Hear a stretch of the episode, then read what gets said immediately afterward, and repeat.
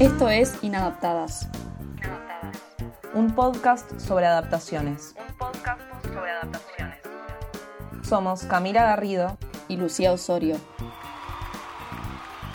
Y nos interesa hablar de las transformaciones que atraviesan las historias cuando se trasladan de un medio a otro. ¿Qué es propio de cada lenguaje? ¿Cuál es la esencia de una narración? Estas son las preguntas que vamos a intentar contestar en cada episodio. Esto es Inadaptadas.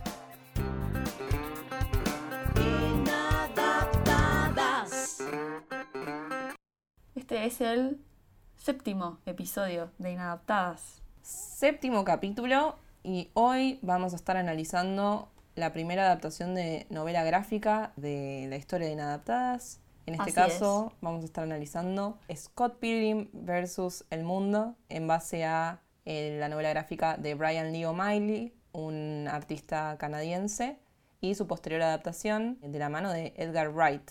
La novela gráfica fue publicada en el año 2004. A lo largo de varios años se fueron publicando distintas, distintos volúmenes que conformaron la totalidad de la novela gráfica, que tiene seis tomos. La película, más allá de la publicación de estos tomos, se empezó a cranear desde el primero. Ya con el primer volumen se empezaron a interesar las productoras y, grandes sellos de- del cine de Hollywood en, este, en esta historia y le compraron los derechos, el sello de Universal, a Brian Lee O'Malley en el primer volumen y la película recién se estrenó en el 2010.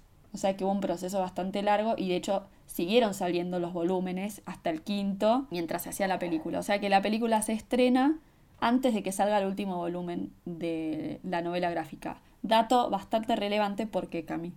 ¿Qué es lo que tengo que decir? Esto, chicos, está tan preparado. Se nota que está todo tan espontáneo. Amo. Eh, no, bueno, porque es un, un caso bastante especial. En general, en las adaptaciones, siempre la película se adapta con una versión final de la, de la obra previa, ¿no? Bueno, pero en el caso de las series cambia, porque por ejemplo, en la serie Game of Thrones. En Game of Thrones, gracias. Se empezó a adaptar y al principio se basaban en libros y ahora ya las series se escriben sin que estén en los libros publicados, con lo cual ahí tenemos otro caso presente en la actualidad donde los tiempos de las producciones audiovisuales terminaron siendo más rápidos que el de la historia original en sí, que lleva más tiempo para concretarse.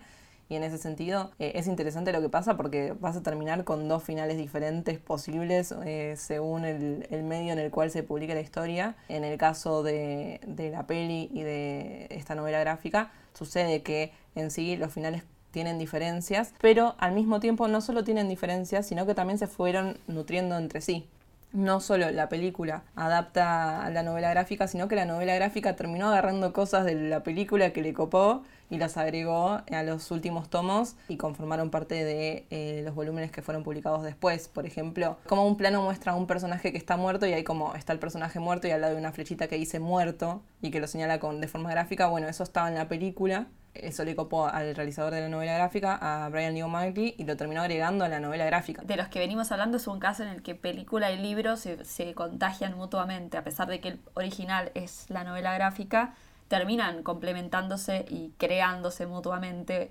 Eh, ya ahí es donde el- el- el- la cuestión del el original empieza a perder un poco de peso y está buenísima como la creación ahí colectiva de, de- de los distintos medios.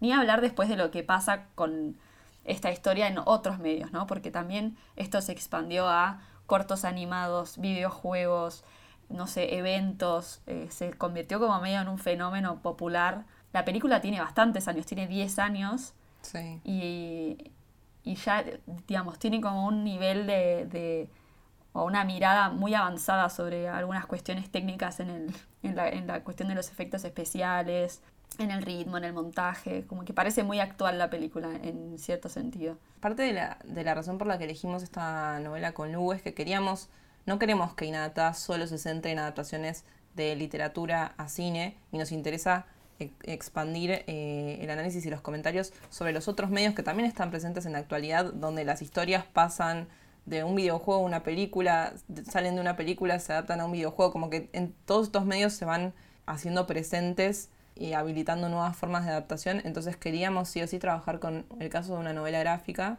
Entre idas y vueltas finalmente optamos por Scott Pilgrim porque no solo se adaptó al, al cine, sino que hay una mm, transposición en cuanto a que hay actores que están representando esa novela, que por ahí en el caso de otras novelas gráficas que nos interesaban, se adaptaron al cine, pero mantienen eh, los dibujos originales y mantienen un formato de animación, que no era el caso de esta película.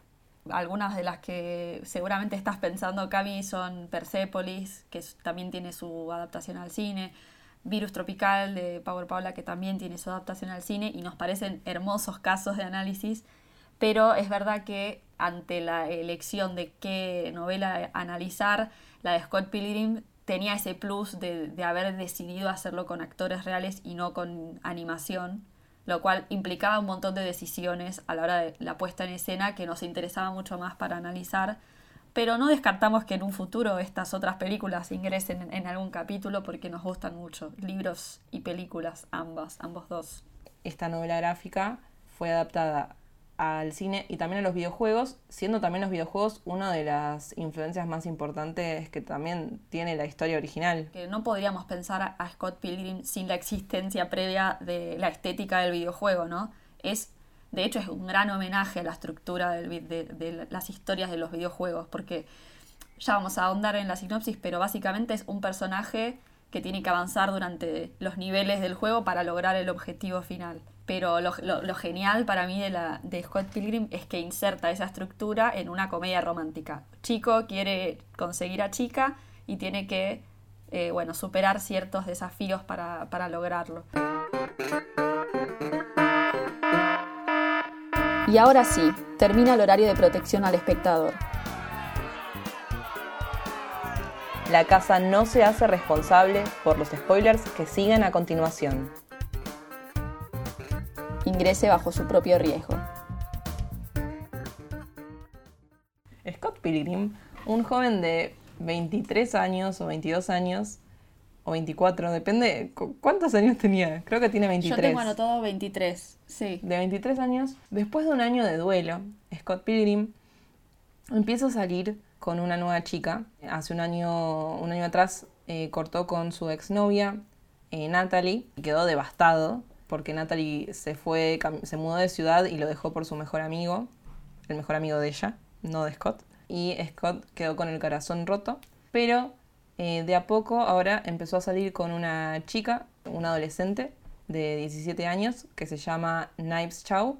Pero ¿qué pasa? De repente empieza a ver a una chica en sus sueños, literalmente, que lo hace flashear de repente se enamora, se siente totalmente atrapado por esta chica que atraviesa sus sueños y de repente se la encuentra en la realidad y empieza a buscar la forma de acercarse a ella y conocerla. Ella es Ramona Flowers, americana. ¿Cuántos años tiene? 23 también, más o menos de su edad parece, un poco más grande. 24. un año más grande. Bueno, entonces la, novela va a, va a contar las peripecias de Scott Pilgrim para conquistar a Ramona Flowers, pero es lo que parecería una conquista amorosa termina siendo simplemente el punto de partida de esta historia, porque el asunto no va a ser conquistar a Ramona Flowers, sino vencer a sus siete exnovios malvados. Exnovies malvades. Total, muy buena esa aclaración. Pero eso no lo sabemos hasta cierto punto. Primero asumimos que son novios, ¿no? Entonces, lo que tiene que hacer Scott Pilgrim es, sin ningún tipo de metáfora, vencer a los exnovios malvados, derrotándolos en una, una suerte de batallas cual Pokémon, en donde Scott se enfrenta a, a, ese exnovio en una lucha tipo videojuego. Es como que funcionan medio como eh, jefes de nivel y a medida que va venciendo cada uno de los exnovios, va avanzando de nivel y cada vez que los hace desaparecer, como que se vuelven moneditas, es todo muy divertido, cada vez va ganando más plata cuando los va venciendo. En la peli usan mucho gráficas y cada vez que mata a un exnovie ponen eh, la KO de Knockout, que es típica de los videojuegos de pelea y mismo eh, si no me equivoco, suena el, grito de knockout de, de, un videojuego en particular, creo que Street Fighter. Knockout. Claro, como que tiene toda esa lógica de videojuego y pelea de videojuego de, ir pasando de nivel. No solo toma la estética del videojuego, sino también la estructura narrativa. Entonces es como que es, es, la, es extraño ver eso, ¿no? Como una película que tiene la forma de videojuego, porque en general es al revés. Los videojuegos toman bastante del cine para narrar sus, sus historias y sus personajes, pero esta vez es al revés. Entonces está buena esa, esa idea de ida y vuelta entre el videojuego y el cine. Es eso, es otra lógica, o sea, como que va y los tiene que vencer. No importa que los, que los mate, porque desaparecen cada vez que los vence y como que, no- o sea, claramente mueren, eh, se convierten en moneditas y no vuelven a aparecer y es como, bueno, está todo cool, no pasa nada. Sí, se Eh, cagan en el verosímil, en los puntos de giro. O sea, acá las construcciones de los personajes son súper artificiales, ¿no? Son todos Deus ex machina, que, es este recurso que se critica normalmente en la estructura del cine o de, o de cualquier otra estructura narrativa, digo, en el cine, en el teatro, en la literatura, que es cuando se resuelve una situación problemática para el personaje a partir de un elemento que no se había presentado ni anticipado en ningún otro momento previo de la narración y queda como algo forzado, como algo que, bueno, el, autor o la autora no supo cómo resolver, entonces metió, bueno, entonces estaba soñando, entonces se murió, entonces lo chocó un auto, entonces hubo un accidente y se murieron todos, entonces el avión se estrelló, bueno. Si no se anticipa eso previamente como una posibilidad, queda forzado. En este caso, todo el tiempo suceden cosas forzadas, entonces deja de ser Deus Ex Máquina también, ¿no? Ese recurso. Eh, Ramona Flowers es repartidora de Amazon o alguna empresa así y para llegar rápido a entregar sus pedidos toma la autopista autopista interdimensional, no sé, tenía un nombre, como que se mete en otra dimensión que pasa por los sueños de Scott y por eso llega más rápido y a partir de eso es que se conocen y todo el tiempo ella como que tiene la posibilidad de abrir una puerta ahí donde sea en cualquier escenario realista, abrir una puerta que tiene una estrella y de repente meterse en otra dimensión y viajar volando a su casa. Es como que ya es parte de la lógica básica del relato. Es muy difícil narrar ese, ese tipo de espacios en el cine de este tipo, porque de hecho uno de, las, de los desafíos más importantes de, de una narración cinematográfica es narrar el espacio. Y la verdad es que un espacio tan desarticulado como el que está en esa novela gráfica, tan onírico en algún punto, porque eso de que pueda abrir puertas y trasladarse de un medio a otro, y me parece que ese era un desafío, ¿no? Las transiciones entre los espacios y cómo dar cuenta de esos espacios y me parece que está súper bien resuelto con... Creo que para dar una clase de montaje y de cortes, de tipo de corte, esta película es ideal. Sí. Las transiciones entre un plano al otro, de una escena a la otra, incluso movimientos de cámara que dan pie a cortes, que dan pie a otras escenas, que dan pie a la aparición de, objetos, de personajes, de onomatopeyas gráficas. Como que hay un montón de, de recursos en el montaje que se usaron muy bien para generar este espacio extrañado de que está en la novela gráfica y que en el cine hubiera sido muy difícil filmarlo de manera tradicional. Scott vive en eh, Toronto, tiene una banda de rock que son muy malos, entonces eh, como que a lo largo de, de la, de la historia está todo el tiempo pasando tiempo con sus compañeros de banda, que son Stephen Pierce y Kim Pine, son personajes muy importantes para la trama, y todo el tiempo está la cuestión de que tienen que tocar, y eso es parte de la narración y cómo también se va encontrando con los diferentes exnovies hasta encontrarse con el exnovie jefe. Hago un resumen rápido de, de- de cómo son las situaciones de enfrentamiento y pelea, porque ahí va a estar presente lo del Deus Ex Máquina que comentamos. Eh, Primero está tocando, aparece Matthew Patel, que es un novio de la secundaria de Ramona, eh, tiene poderes psíquicos, eh, o algo así, como, como que tenía unos poderes eh, sobrenaturales. Sí. Y aparecen como unas chicas medio fantasmas ahí que lo ayudan a pelear. Scott le gana. Igual una, una aclaración, es, es interesante aclarar que el primer tomo de la novela gráfica llega hasta el primer exnovie. De una. Después siguen los, los siguientes, digamos, la- y, y lo gracioso para mí, porque yo ah, leí el primer no- volumen y después vi la película pensando que solamente estaba adaptado al primer volumen. Ah, no. Claro, y dije, che, pero a los 15 minutos terminó el primer volumen, ¿qué va a hacer? ¿Qué va, qué va a pasar? Y ahí, bueno, hice el clic en el, en el que esto de que la película se fue conformando a la, a la par que las novelas gráficas. De una, sí. Estos siete exnovios están distribuidos a lo largo de los seis volúmenes. El segundo ex, eh, novie- exnovio malvado es un actor interpretado en la peli por Chris Evans que va a grabar una peli a la ciudad. Van a ver eh, el set y de repente pelean y ahí aparece el Deus Ex Máquina donde Scott para ganarle le dice, ah, a que no te animás a eh, bajar con tu skate por esa escalera que tiene como un montón de metros y es larguísima. Y el actor como que no sé por qué acepta y se hace, se estrola contra el cemento al final de, de la escalera y se muere. Hay un poco de pelea, pero la resolución va por otro lado. El tercero es un vegano. Esto a mí me encanta, que es que el vegano tiene superpoderes eh, por ser vegano. Eh, un exnovio también de eh, la juventud de Ramona, que a la vez está en el momento de novio con la ex de Scott, entonces hay todo un tema ahí de enfrentamiento entre las dos parejas. que finalmente también ahí, como que no hay forma de que Scott le pueda ganar a Todd porque tiene superpoderes de vegano, pero viene la policía vegana en la novela gráfica, eh, a diferencia de la peli, se hace cargo y dice, uy, necesito un Deus Ex Máquina. Hay como que se hace cargo directamente de que es un Deus Ex Máquina. En la peli es como que sucede, pero no se... No se, no se enuncia. Claro, no, no, no se enuncia tal, como tal. Y viene la policía vegana porque Todd tomó un café en la peli o un helado en la novela gráfica y por eso le van a sacar sus superpoderes de vegano y a partir de eso Scott eh, logra vencerlo. Después Está la exnovia, que es media ninja. Me encanta que tengan eso, como que los personajes de repente tienen superpoderes y todas esas cosas, eso me parece hermoso. Bueno, y ese es un momento en el que, porque lo que, lo que a mí me pasó es que al tercer exnovio dije, ah, bueno, ¿cuánto vamos a repetir esto? Yo ya sé como qué va, qué va a pasar, siempre lo va a terminar venciendo por una u otra manera. Entonces me parece que ahí fue bien eh, inteligente el eh, Brian O'Malley en que sea una mujer, porque es algo que no te esperás, ¿no? Es como, es como un cambio en la tendencia. De repente lo que parecía que iba a ir por un lado se interrumpe por otra, por otra cuestión que te, que te trae otro Deus Ex Máquina dentro de los tantos Deus Ex Máquina que no te esperabas y es como que vuelve a renovar la, la expectativa.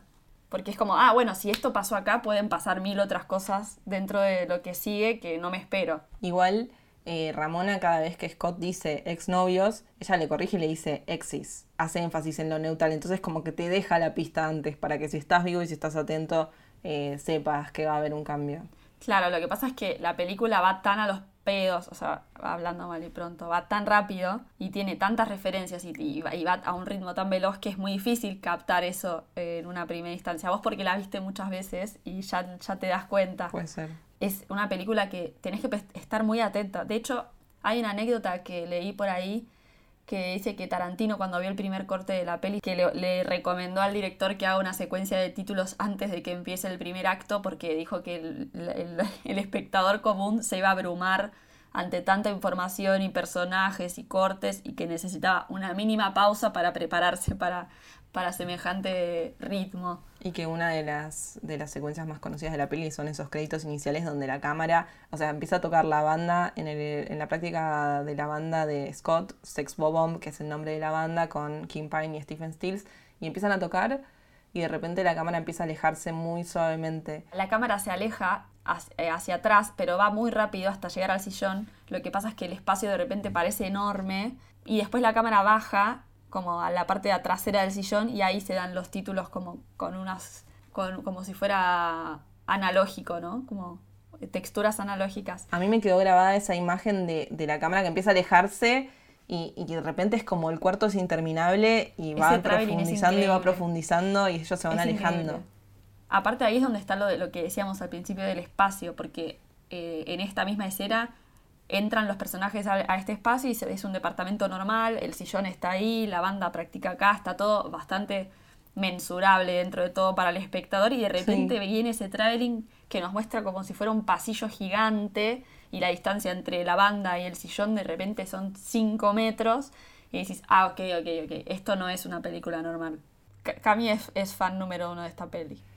Eh, me, la verdad es que sí, me flashó un montón cuando lo vi. Después, bueno, como que me desenamoré un toque y pasó el tiempo, pero cuando la vi yo quedé como, ¿qué es esto? Esto es increíble. Como que me reflejó el estilo, la estética y esto, la posibilidad de que fuera una historia que tiene otra lógica, que no, no, no, no, no tiene por qué ser realista, puede chuparle un huevo ciertas cosas y ser foco en otras, como que me pareció que, que era muy fresca en cuanto a cómo organizaba el relato y eso a mí me, recopó. Tiene como un nivel de esnovismo, pero no el esnovismo típico de una película indie ah, norteamericana, sino que es un esnovismo de lo popular eh, masivo que al mismo tiempo es tan de nicho que deja de ser masivo, pero en, ese sentido es como que es un homenaje constante a cierta generación que, nació con el videojuego, me parece. Y también hay un montón de referencias y homenajes a la, música. De hecho, el nombre del personaje viene de una canción de una banda que se llama Plum Tree.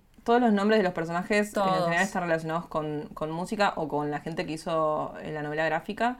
Y todos los nombres, esto también está bueno, todos los nombres de las bandas son a partir de videojuegos. El show de las referencias.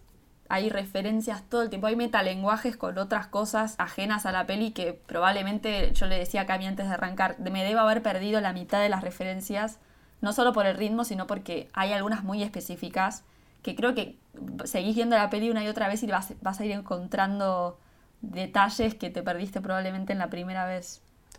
Después los siguientes eh, exnovios son unos eh, gemelos japoneses. Y llega a el exnovio jefe que es Gideon, que es quien armó la Liga de los Exnovios y que es eh, la última persona a vencer para que Scott pueda estar con Ramona. A pesar de que igualmente se siguen viendo a lo largo de, todo, de todas las peleas, siguen saliendo, pero bueno, es como la, la batalla final. Acá es muy interesante porque eh, Knives Chow, que es la chica eh, adolescente que Scott estaba viendo al inicio de la película, queda súper enamorada de Scott y sigue eh, enamorada de él a lo largo de toda la película. En este cierre, por un lado, en lo que es la novela gráfica, para que Scott finalmente llegue a estar con Ramona, hay como una, un, un revisite de todas sus exnovias, que son Knives, Kim, y Natalie, que es Envy, que es eh, una la que estaba saliendo con Todd, el tercer ex novio de Ramón. Ya acá nos estamos metiendo, siento que estoy como diciendo un montón de información y que se pierde todo, pero bueno. Es muy difícil resumir el argumento de esta peli. Es difícil. Olvídate, eh, que lo vayan a ver, vayan a ver la peli y ya nos van a entender de lo que estamos hablando. Pero bueno, como que en la novela gráfica, eh, Scott tiene como cierto cierre con todas sus historias pasadas con otras ex para poder finalmente embarcarse definitivamente en la relación con eh, Ramona Flowers. Es interesante porque en la peli se grabaron dos finales posibles. Por un lado, el final que está en la película, donde Scott lucha con Knives contra Gideon y finalmente al vencer se va con Ramona. Y grabaron un, un, posible final donde Scott, al luchar con Knives, se da cuenta de que quiere estar con ella y finalmente se despide de Ramona. Ramona se va y él se queda con Knives. Chau como que se grabaron los dos finales y lo testearon con los productores y con público para ver cuál era el final que finalmente iba a quedar en la peli. Y eso me parece genial, teniendo en cuenta que todavía el final de la saga, de la, la saga gráfica no estaba definido. Con lo cual, probablemente Brian O'Malley dijo, ah, voy a experimentar el final acá, a ver qué onda, para después definir qué voy a hacer yo en, en la novela gráfica. Que es un poco lo que vos decías recién, que pasa ahora con un montón de series, pero en 2010 eso no era tan común, me parece. O sea, hay algo ahí muy novedoso en, la cuestión de la estructuración del, original, entre comillas, sobre la adaptación, ¿no? Como que claramente el final de la novela gráfica está influido por lo que pasó con la película.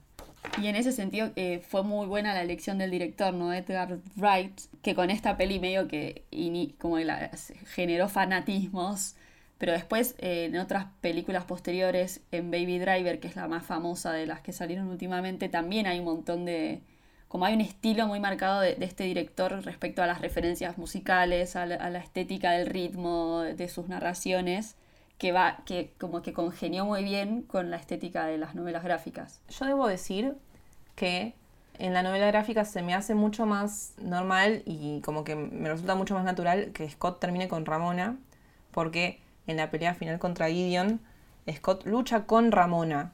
Los dos luchan contra Gideon vencen a este exnovio que aparte es mucho más eh, como maquiavélico, como que tiene congeladas a todas sus exnovias en unas máquinas criogénicas para que no puedan salir con nadie más.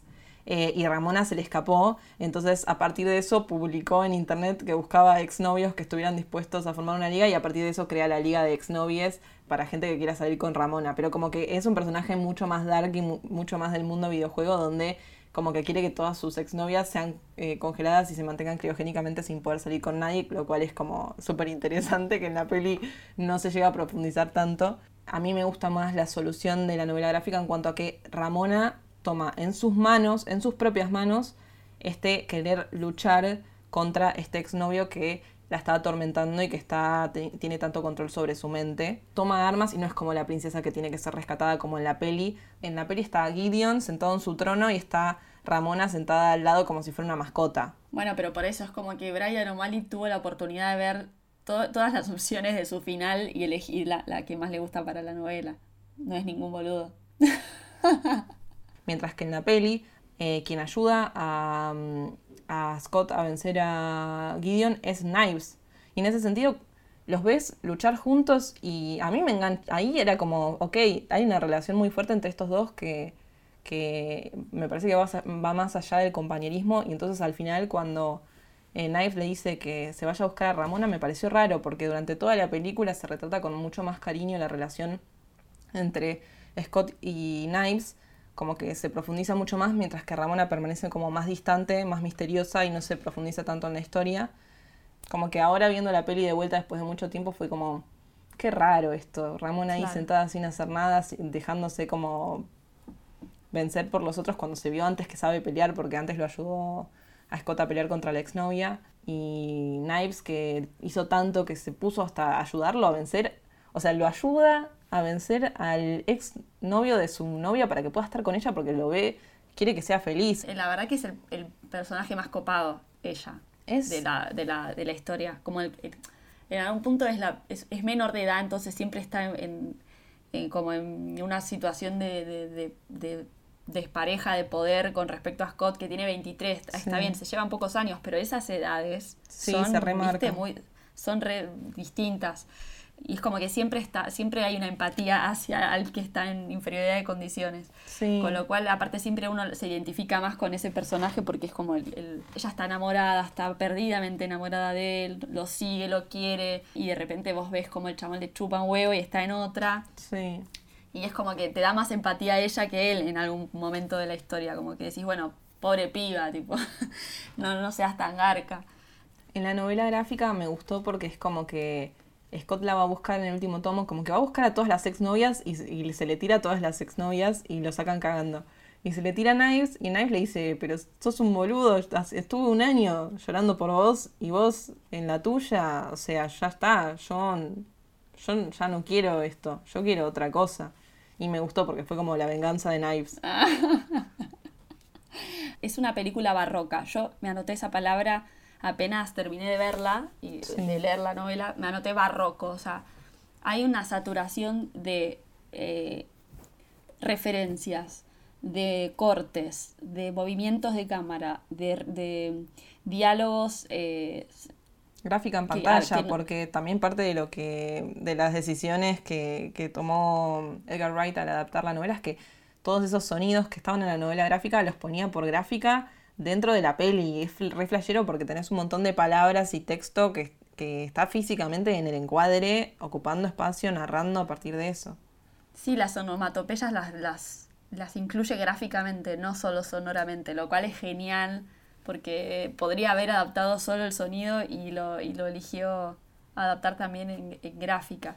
Y eso está, es, está en toda la película, o sea, hay una presencia de lo gráfico muy importante. Total. Y de los efectos especiales todo el tiempo. Bueno, eso para mí es lo mejor, la o sea, el nivel de, de buena calidad de los efectos especiales, por lo que estuve investigando hasta al director este, Edward, Edgar Wright, no le gustaba tanto el CGI, que recién se empezaba a, a poner como en práctica más asiduamente en Hollywood.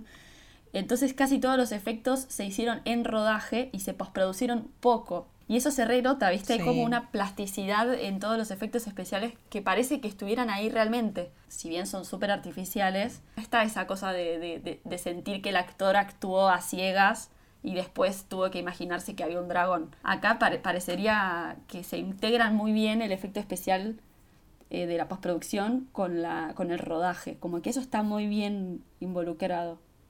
Bueno, ya que mencionaste a Edgar Wright, vamos a hacer una pausa y vamos a decir que Edgar Wright es un director que es un capo. Como dijo Lu, es el director de Baby Driver, que es quizás la que más se hizo famosa últimamente, pero tiene un montón de películas increíbles como John of the Dead, Hot Fuzz, The End of the World, En el fin del mundo y más. A mí me encanta lo que hace, en especial las pelis de Simon Pegg. Son muy graciosas, algo que hace muy bien eh, Edgar Wright es el manejo de ritmo. En Baby Driver, por ejemplo, es muy interesante lo que hace con todo lo que es sonido y música. O sea, todas las secuencias están organizadas y montadas en base a la música que está escuchando el personaje. Y es muy interesante todo lo que es el diseño sonoro de esa película. En el caso de John of the Dead, Hot Fuzz y The End of the World, también es muy, es muy interesante cómo opera la comedia visual y las transiciones. Eh, recomiendo si lo quieren ver. Y en particular hay un par de, de, ensayos en YouTube sobre lo que hace, que también está buenísimo verlos, que los recomiendo. Que uno es cómo hacer comedia visual de eh, un chabón de YouTube que es un capo que tiene como unos grandes análisis del cine, que es Every Frame a Painting.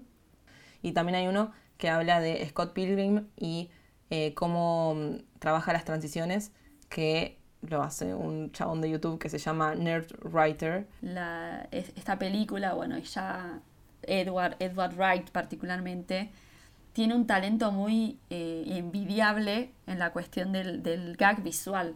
No, no, se apoya en la palabra para hacer comedia. Y eso es muy importante porque es la importancia del cine, si no, ¿para qué hacemos películas? Si no, vamos a leer la novela y ya está, ya está ahí el humor. Entonces me parece que eso es súper valorable y eh, se me viene a la cabeza un momento que realmente me estallé de risa, que es cuando está Scott como todo deprimido porque se acordó de, de su exnovia que lo abandonó por el mejor amigo y tiene como en el, en el hombro a como alguien que lo está consolando, no me acuerdo si era el amigo o, ¿Será su roommate Wallace Wells, que no lo mencionamos todavía? Sí, era su roommate, creo. Y tiene una hermosa relación con Scott, como que todo el tiempo es muy gracioso. Aparte es re cero cliché de la representación del varón gay, que me parece que es genial. Eh, Eso está buenísimo. En general, en ese sentido, eh, hay como todo una, eh, un trabajo inclusivo de, la historia que no cae tanto en los clichés, no sé. Sí, sí, Habría que verlo en detalle. pero lo que decía es que está, en esta escena en la que Scott se acuerda de la ex, que en, en, ese momento todavía nosotros no sabemos nada de la ex, simplemente sabemos que hay una ex que lo tiene triste. Hay un, se hace un traveling circular alrededor de, de Scott en donde atrás en la pared vemos pegadas como las tiras de fotografía típicas que, se dan en los jueguitos electrónicos, de, tipo en Sacoa. y son todas tiras de, tríos de, fotografías chiquititas en donde el traveling es un movimiento circular, el personaje siempre está mirando hacia abajo como triste y en la secuencia de las fotos mientras la cámara se mueve vamos viendo la evolución de esa pareja. Entonces, primero aparecen en tres fotitos felices, dándose besos, amorosos. Después, un poco más distantes y, y tipo la, última foto del traveling, la piba tipo, está solo y la chica se fue. Entonces es como que te resume la historia de esa pareja a partir de esa, ese traveling en donde no hubo ni un solo diálogo, nada explicativo. De hecho, quizás hasta si no viste las fotos puede pasar desapercibido pero por eso digo que es barroco, porque también la construcción del, arte está narrando ahí todo el tiempo cosas que, que tenés que estar atento, porque si no se te pasa.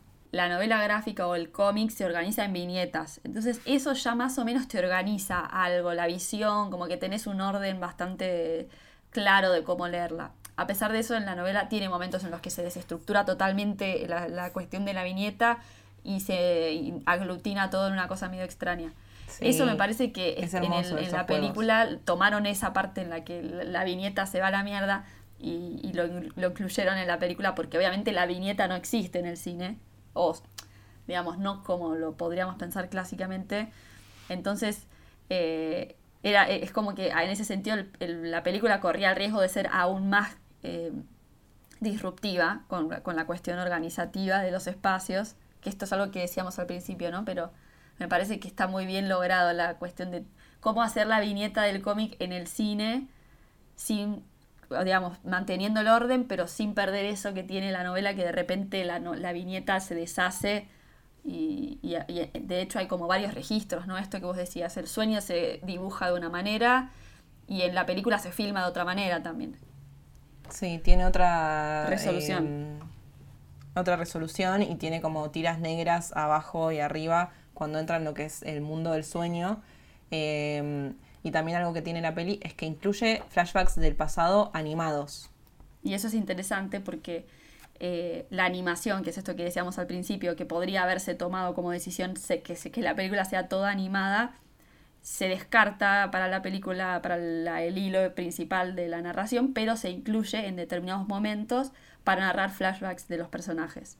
Y esto mismo también se toma, eh, obviamente en el guion de la película hay muchas cosas que quedan afuera de la novela original, y una de ellas es un flashback con el que arranca el segundo volumen, en el que se narra la, la adolescencia de Scott y un romance con la baterista de su banda, que es un, para mí estaba buenísima toda esa secuencia de la novela, y eso queda fuera de la, de la película, pero se decidió adaptar esa, ese capítulo a un corto animado con la estética de la novela, o sea, el personaje de Scott es igual al de la novela gráfica, probablemente Brian O'Malley lo hizo, y se utilizó como promoción de la película. Entonces también ahí hay un desprendimiento de, de la novela eh, audiovisual que no tiene nada que ver con la película que estamos hablando. Me parece muy interesante lo que decís, yo no lo vi, lo voy a buscar. Se llama eh, Scott Pilgrim versus la animación. Algo que tiene la novela gráfica es que tiene esto que también tiene la peli de eh, incluir estéticas externas, como que hay un momento donde cada vez que hay una canción te ponen los acordes para que la puedas tocar y la letra. Si hacen una receta en conjunto, te muestran los ingredientes y te cuentan los pasos de la receta para que vos la puedas hacer.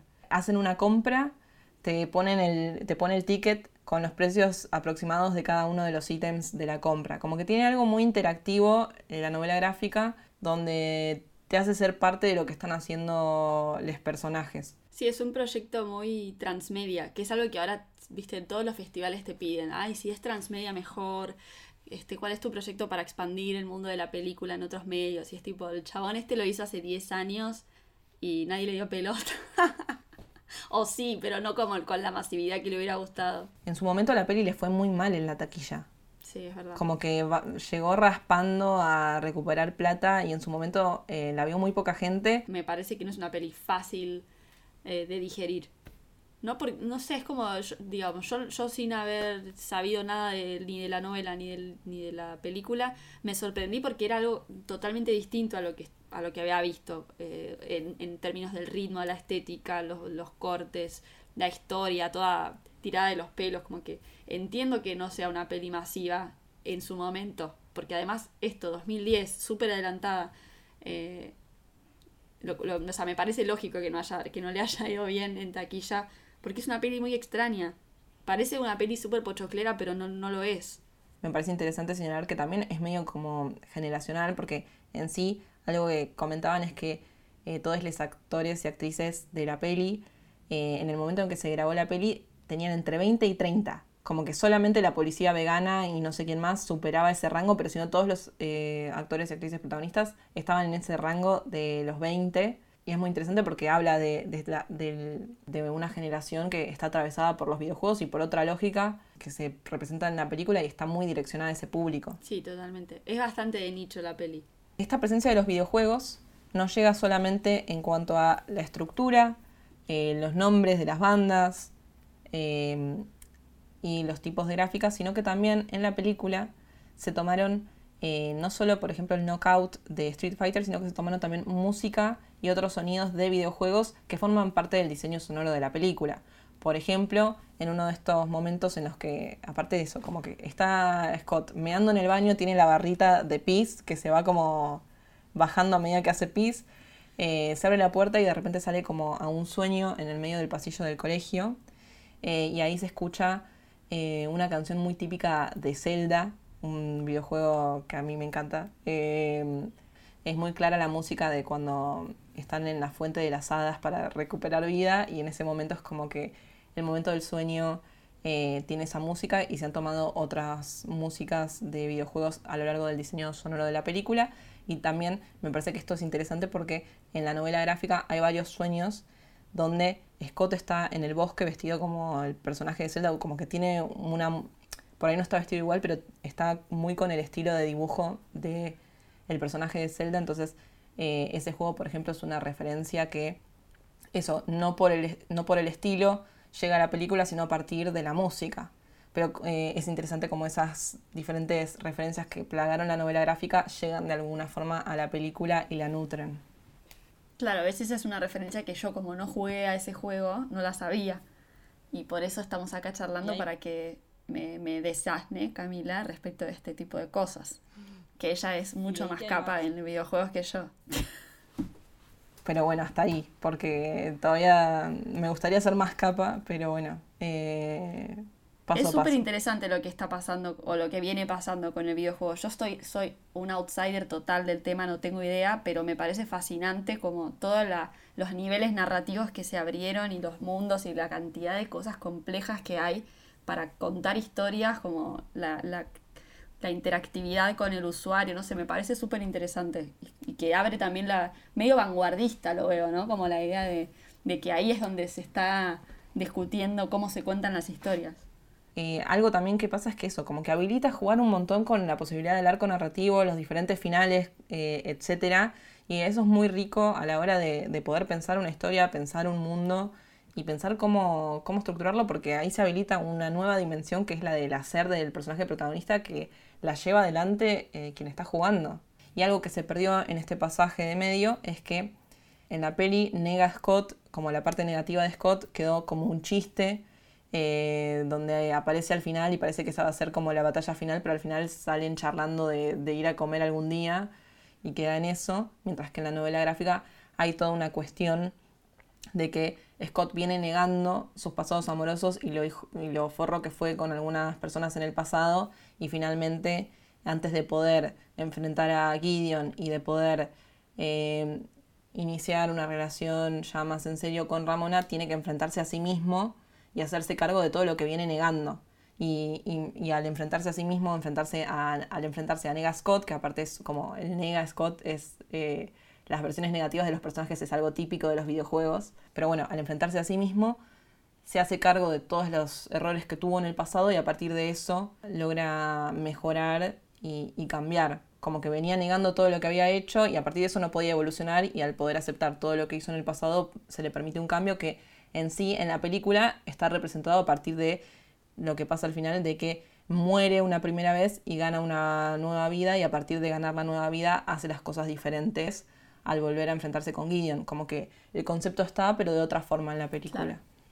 Sí, como que en definitiva la historia termina siendo la superación eh, de un duelo y la, la aceptación de los errores propios. O me gusta que en un momento dice como, eh, después de que él como que supera algo o, se supera a sí mismo, gana la espada del amor propio o algo así, como que hay toda una... Al final termina siendo algo más tradicional de la comedia romántica, ¿no? Como la aceptación de sí mismo y de su autoestima para poder estar en pareja feliz con otra chica. También estaba linkeando ahora, se me ocurrió como eh, la, la serie Black Mirror que problematiza la cuestión de la tecnología en las tramas de sus capítulos. Pero en este caso la trama al final es la misma que cualquier otra comedia romántica y lo que, lo que toma como inspiración de la tecnología es justamente los recursos que hacen avanzar la trama y no la trama en sí. ¿no? La, este- la estructura del videojuego, los recursos visuales, las peleas de los videojuegos, etcétera. Y es como dos formas de tomar la tecnología positiva y negativamente para las narraciones audiovisuales. Es muy interesante el tema de las transiciones en la película porque es una película que habla sobre transiciones, sobre dejar de ser un adolescente sin responsabilidades y volverse adulte. Y me parece que, que es verdad que, que queda muy, como que retrata muy bien ese momento de pasaje eh, hacia la adultez que, que por ahí implica tomar un montón de decisiones y cambiar un montón de cosas y cerrar una etapa y, y hacer como cierta aceptación del pasado para poder eh, ir hacia adelante y empezar a, a cambiar y aceptar y llevar adelante otros proyectos.